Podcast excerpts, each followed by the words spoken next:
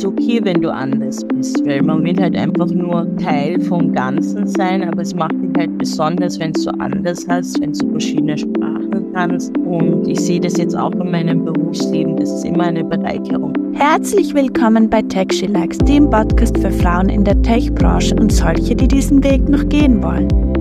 Ich bin Daniela, die Initiatorin dieses Low-Budget-Podcasts und ich freue mich, dass du da bist. Im Tech She Likes Podcast spreche ich mit Frauen, die den Mut hatten, ihren eigenen Weg in der Tech-Branche zu gehen. Frauen, die nicht regelmäßig in den Medien stehen, aber dafür unglaubliche Geschichten zu erzählen haben. Geschichten darüber, wie sie Vorurteile und gesellschaftliche Erwartungen überwunden haben, ihren Platz in der Tech-Welt zu finden.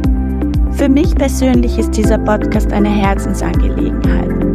Als jemand, der selbst gegen Zweifel und Vorurteile angekämpft hat, weiß ich, wie wichtig es ist, Mut zu zeigen und seinen eigenen Weg zu gehen. Denn oft genug hören wir Sätze wie, das kannst du doch nicht oder das geht doch gar nicht.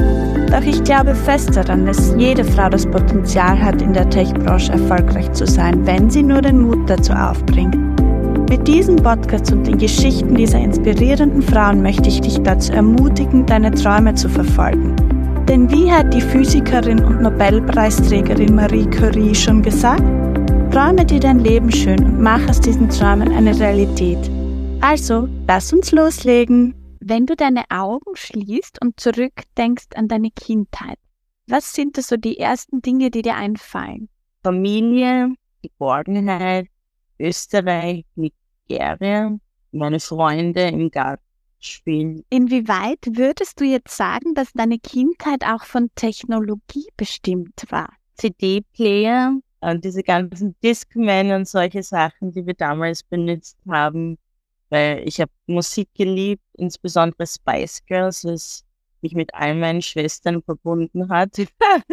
Girl Power und ja, danach halt das Übrige, so Backstreet Boys und The Core. Musik war immer prägsam in meiner Kindheit. War auch ein sehr großer Spice Girls Fan. Warum hat dich diese Girl Power fasziniert? Was hat dich daran fasziniert? Ich habe einfach die Diversität und so von der Gruppe selber und alle hatten ihre individuellen Persönlichkeiten. Ich habe drei Schwestern, also ein Vier-Mädel-Haus. Und ich glaube, da haben wir uns ein bisschen dann auch reflektiert vielleicht bei all meinen Freunden und auch bei mir, jeder hatte eine Person aus den, von den Spice Girls, mit der er sich besonders identifizieren konnte und er gesagt hat, ich bin die und die von den Spice Girls. Wer war das denn bei dir? Gary. Lustig, bei mir auch. Warum? Äh, ich glaube, sie war einfach nur so die Draufgängerin, aber trotzdem in der Gruppe, aber eigentlich ist sie ihren eigenen Weg dann gegangen.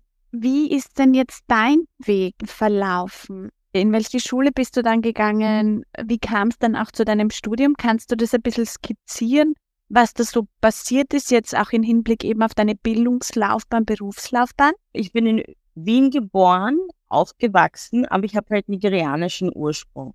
Meine Mutter und mein Vater sind aus Nigeria, haben sich aber früh scheiden lassen und da bin ich halt in Neuburg aufgewachsen. Mit meiner Stiefmutter und zusätzlichen Schwestern, zwei. Und dann bin ich in dieser Zeit in verschiedene englischen Privatschule gegangen, vom, äh, vom Kindergarten bis halt Volksschule. Und dann ab der dritten Volksschule war ich dann in Neuburg in der Volksschule. Und das hat mir auch sehr geholfen, weil es war halt mehr halt Deutsch, wirklich offiziell in der Schule, was ich bis dato nicht gehabt habe. Und einfach nur den Austausch mit einer anderen Umgebung sozusagen, ein kleinerer Stadt. Und danach war ich im Gymnasium ein Jahr und danach war ich dann bis zur Matura in Nigeria. Weil mein Papa alleinerziehend war. Dann nach der Matura war ich mir nicht wirklich sicher, was ich machen wollte. Hab kurz Pharmazie studiert, dann habe gesehen, es ist nicht so ganz für mich. Dann bin ich an die ILC Fachhochschule Krems geraten.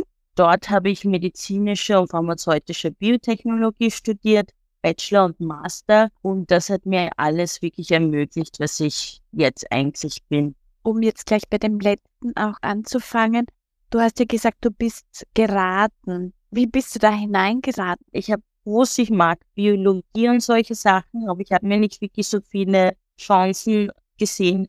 Mir war es auch nicht bewusst, was es alles gibt innerhalb dieser Sparte. Während ich Pharmazie studiert habe, hat eine Kollegin über die Fachhochschule geredet.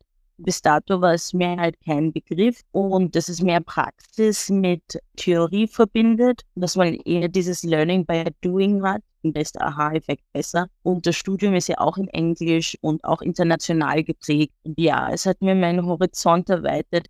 Kennt ihr das Gefühl, wenn Technologie einfach nur cool ist? Nun, das bringt mich zu einem unserer Sponsoren, einem Unternehmen, das Innovation und Fortschritt wirklich atmet. Infineon Technologies Austria. Infineon ist nicht nur ein Name, es ist eine treibende Kraft in der österreichischen Technologielandschaft. Infineon investiert nicht nur in Forschung und Entwicklung, sondern setzt sich auch sehr für die Erhöhung des Frauenanteils in der Tech-Welt ein. Lasst mich euch nicht nur davon erzählen, hört selbst, was die Vorständin Sabine Herrlich gerade dazu zu sagen hat. Ich freue mich jedes Mal, wenn, man, ich bei Veranstaltungen bin und junge Leute auch am Podium. Letztens hat wieder eine gesagt, sie, sie war beim Girls Day und deswegen hat sie sich dann ein naturwissenschaftliches Studium ausgesucht. Super, genau so, dazu ist es da. Deswegen ist mir auch immer das Thema Bildung und Ausbildung so wichtig. Deswegen engagiere ich mich, aber auch als Unternehmen in, in vielen Formaten, ob das unser Kindergarten ist, die Kinderkrippe, wo wir einen Schwerpunkt Naturwissenschaften und Technik haben, ein Science Minis Lab zum Beispiel, wo wir den Kindern schon ganz früh vermitteln, äh, wie spannend Naturwissenschaften und Technik sind. Die meisten Kinder haben ja ein natürliches Interesse. Also man, man muss ja einfach nur darauf aufpassen und das weiter stärken. Oder bis zu den Schulen und dann weiter. Also das, das, ist, das ist schon etwas, das, das ist mir wichtig und das ist uns als Unternehmen wichtig, weil, weil wir pausenlos darauf aufmerksam machen wollen und zeigen wollen, wie spannend es eben ist, an persönlichen Lebensweg in Naturwissenschaften und Technik zu verfolgen. Vielen Dank an Infineon Technologies Austria für Ihre Unterstützung. Und jetzt ab zum eigentlichen Podcast. Sehr spannend, dass du jetzt auch die Sprachen erwähnt hast, dass das Studium auch in Englisch war. Mit wie vielen Sprachen bist du selbst auch aufgewachsen? Meine Mama konnte nur Hausa und unsere Stammesprache und natürlich auch Englisch. Das heißt, als sie noch da war, war der Fokus, haben wir halt nur die afrikanischen Sprachen, das ist Hausa gesprochen und halt die Stammesprache, ich und meine ältere Schwester.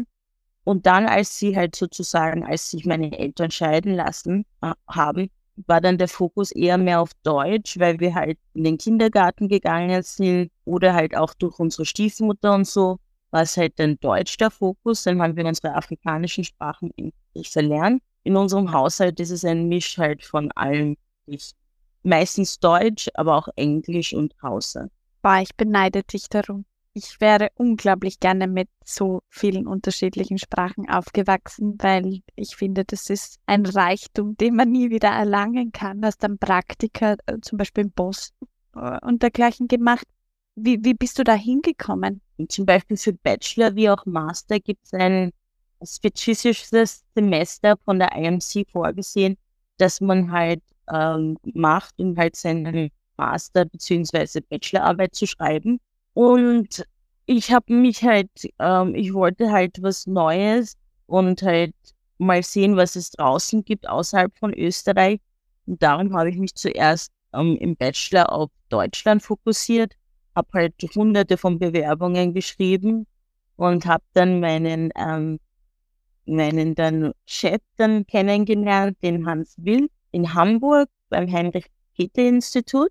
Da war ich sehr verbunden mit ihn hatte halt so ein Vorab-Interview mit meiner älteren Schwester und das war eine ziemlich coole Erfahrung. Das war 2011 bis 2012, circa sieben Monate und dort habe ich halt meine erste Bachelorarbeit dann geschrieben. Boston war genauso. Meine Mama wohnt ja auch in den USA. Das wäre dann das so kombinieren. Habe mich halt für die Stelle beworben, auch hunderte von Bewerbungen. Und dann habe ich auch diese Stelle dann bekommen. Und das hat auch meinen Horizont immens erweitert und mir einfach nur eine Idee gegeben, was alles in der Welt für Möglichkeiten gibt, insbesondere Technologie. Was machst du jetzt auch heute? Wie kann man sich deinen Job vorstellen? Ich bin zurzeit Senior-Technikerin in der Tierimpfstoffproduktion. Die Stelle ist breit gefächert, weil unser Standort ist ziemlich neu. Das heißt, am Anfang war ich, war, gab es noch keine Routineproduktion. Da war ich involviert in verschiedenen Dokumenten schreiben, um uns halt für die Produktion vorzubereiten. Und diese ganzen Validierungstätigkeiten, halt die ganzen Anforderungen von regulatorischen Instituten. Insbesondere meine Arbeit jetzt ist halt die Herstellung von den bakteriellen Antigenen, das heißt die Inokulierung von den Antigenen, das Weiterkultivieren in riesigen Edelstahlbehältern, aber auch das Abzentrifugieren von den, ähm, von den Antigenen, damit es schlussendlich bereit ist für die Abfüllung, wie auch halt, dass es dann schlussendlich gemischt wird, damit wir halt die Impfstoffe bekommen, die dann schlussendlich in die Tiere gelangen können. Ja, spannend, was du machst. Wann hat sich das abgezeichnet, dass du in diese Richtung gehst? Nach dem Studium war ich eigentlich überall. Ich, ich bin halt mehrfach talentiert und interessiert. Ich weiß, ich wollte in die Pharmaindustrie. Das heißt, zuerst nach dem Studium oder parallel zum Studium war ich auch Telefonistin, aber Richtung Pharma-Marketing.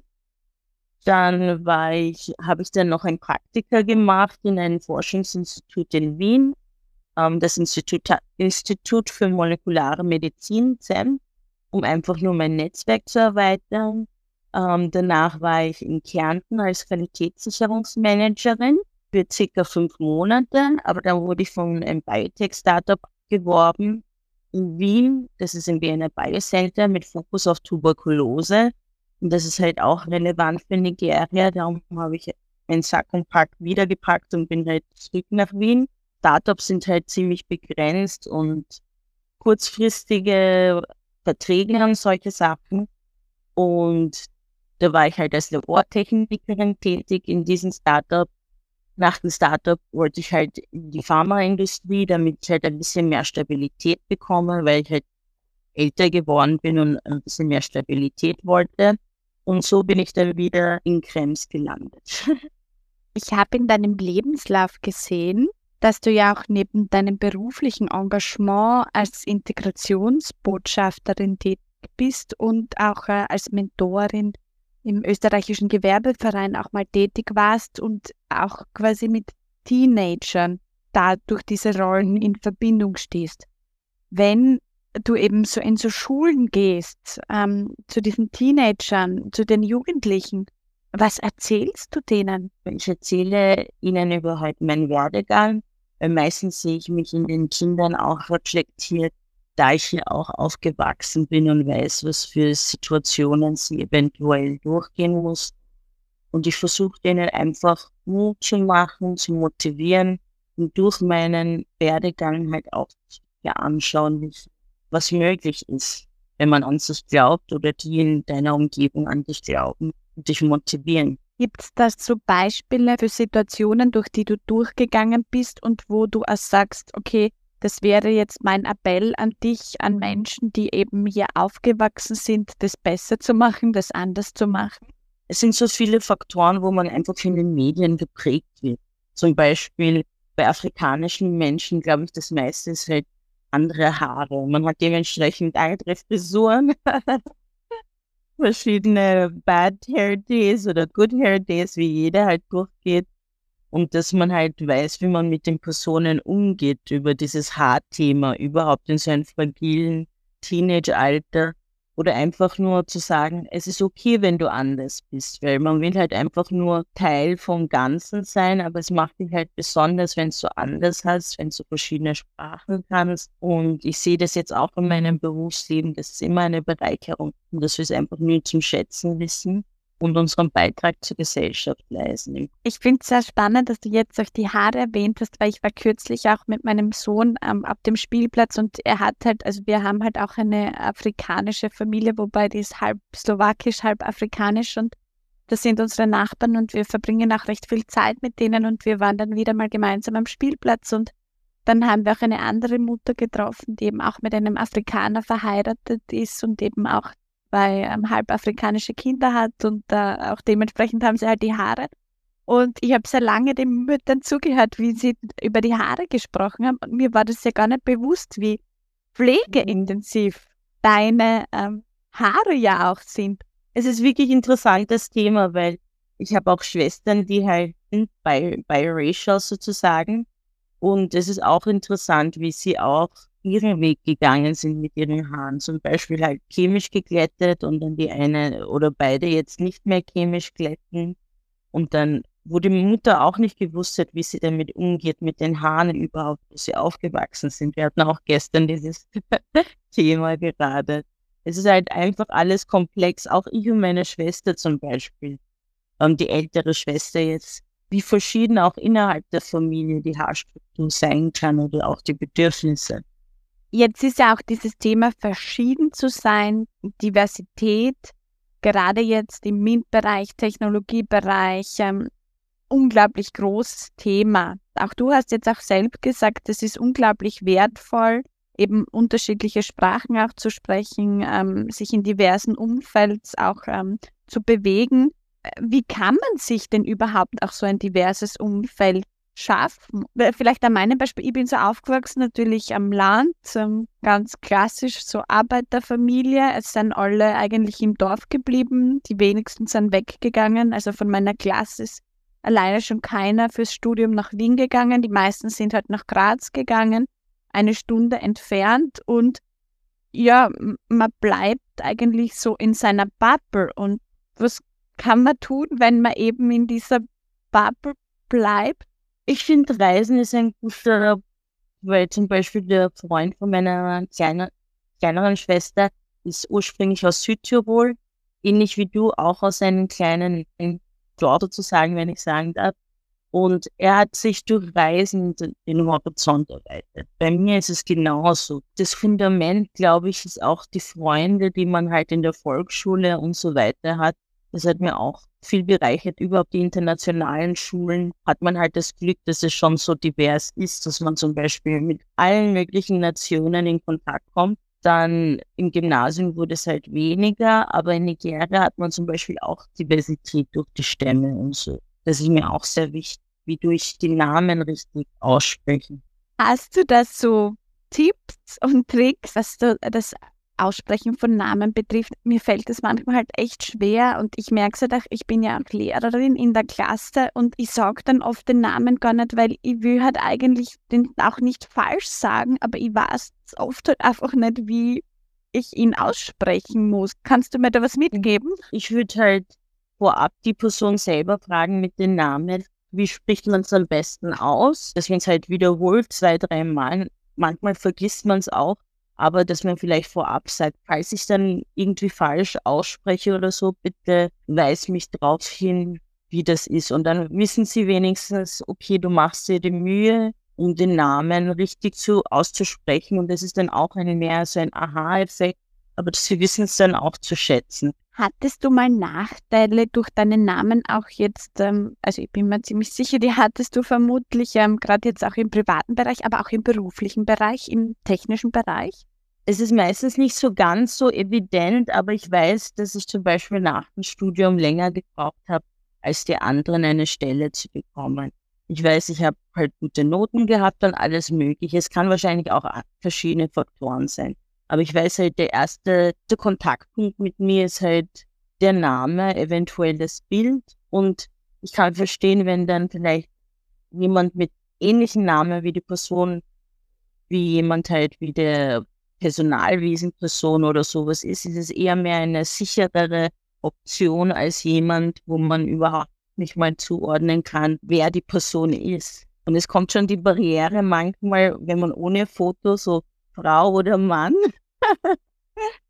so, man weiß halt nicht, wie man es wirklich so einordnet, dann den Namen, was ich total nachvollziehen kann. Aber auch in Nigeria wissen Leute nicht, ob ich Mann oder Frau bin. Du hast gesagt vorher, du hast immer gute Noten gehabt. Äh, Gab es da auch äh, Lieblingsfächer in deiner Schule? Biologie. Weil du auch sagst Biologie und es ist ja auch Biotechnologie, muss man Biologie mögen, um in die Biotechnologiebranche zu gehen? Ich gehe von mir halt aus, aber es muss nicht unbedingt sein, aber es wäre schön zu haben.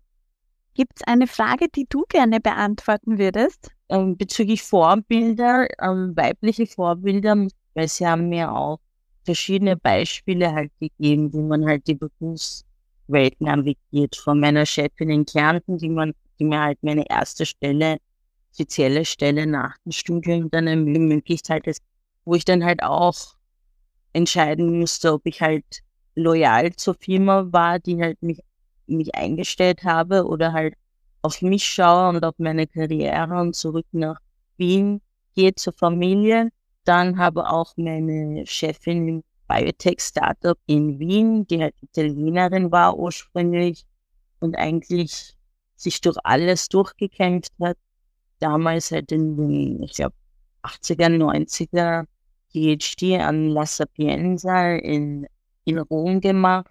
Wirklich faszinierende Frauen oder halt auch in Forschungsinstituten, die ganzen Postdocs oder PhDler, die einfach nur mit so viel Kraft und Selbstvertrauen eigentlich durch das Leben navigieren, mit auch werden dazwischen und was für Karriereoptionen sie dann später haben. Oder jetzt meine Kolleginnen in der Produktion, wo wir eigentlich und die auch mich Tag für Tag inspirieren. Du hast ja auch eben von deiner Karriere gesprochen. Wie wichtig ist dir Karriere? Mir ist wichtig Karriere, aber nicht, dass ich halt mein eigenes Leben verliere, sozusagen mein persönliches. Ich finde, man muss halt immer diesen Ausgleich finden, diesen Work-Life-Balance. Und manchmal funktioniert es, manchmal funktioniert es nicht, aber man muss halt selber für sich dann immer reflektieren und schauen. Wie findest du jetzt diese Work-Life-Balance und was machst du außerhalb deines professionellen Lebens gerne? Ich lese halt gerne, das hilft mir natürlich auch im Job. Musik höre ich gerne. Thema Afrika, weil viele Leute fragen mich, ah, was ist Afrika? Und so Geschichte selber interessiert mich halt selber, dementsprechend lese ich halt gerne. Und bezüglich Business bin ich auch interessiert, weil es schafft so viele Möglichkeiten dann auch. Ich gehe auch gerne wandern. Ähm, ins Fitnesscenter habe ich jetzt verschiedene Kurse jetzt ähm, entdeckt. Puzzle tue ich auch gerne spielen und halt auch Kreuzworträtsel aber die habe ich jetzt ein bisschen vernachlässigt. Weil du jetzt auch Afrika erwähnt hast und dann gesagt hast, dass du selbst natürlich auch sehr interessiert bist und dich auch mit der Geschiff äh, Geschichte und dergleichen beschäftigst. Oder was sollte ich denn im Hinblick auf Afrika Wissen berücksichtigen? Dass halt ähm, Afrika meistens mit arm assoziiert wird oder sowas. Aber wir haben Reichtum in allen Bereichen. Und es gibt auch Diversität in bezüglich Stämme oder halt Sprachen. Es gibt so eine Vielfalt von Sprachen. Ich glaube, in der Statistik war es, dass es zwei Drittel ähm, der ganzen Weltsprache in Afrika gesprochen wird und so im Kontinent. Es ist halt so vielseitig und es gibt auch viele schöne Orte. Und natürlich gibt es auch die schrecklichen Nachrichten, die wir halt tagtäglich sehen, aber dass wir es halt auch ein bisschen ausbalancieren. Ich will ja schon Ewigkeiten nach Afrika reisen. Also ich hätte ja schon meine äh, Bachelorarbeit, also da hatte ich die Möglichkeit, sie, ähm, das ist eine Organisation, die nennt sich ICT4D und die machen halt auch Projekte in Afrika, was das Thema Digitalisierung und dergleichen betrifft. Und damals wollte ich schon nach Afrika gehen, um meine Bachelorarbeit zu schreiben, aber das ist dann leider nichts draus geworden. Hm, wie, wie stehst du denn jetzt auch solchen Projekten eben, eben gegenüber solchen mhm. Organisationen auch gegenüber, wie zum Beispiel ICT4T, wo eben Europäer, Europäerinnen nach Afrika gehen und dort solche Projekte machen. Ich finde es gut, wenn es so einen Wissensaustausch gibt und es als ein Partnership gesehen wird oder beziehungsweise ein Dialog, wo beide Seiten davon profitieren und respektiert werden, passt das für mich total. Ich glaube, was den Afrikanern stört oder Afrikanerinnen ist dieses Diktat zum Beispiel. So sollst du dein Leben leben, es ist schwarz-weiß, aber es gibt ja so viele Graue, dass wir voneinander lernen können. Ich glaube, das ist die Essenz, die, die alle eigentlich wollen.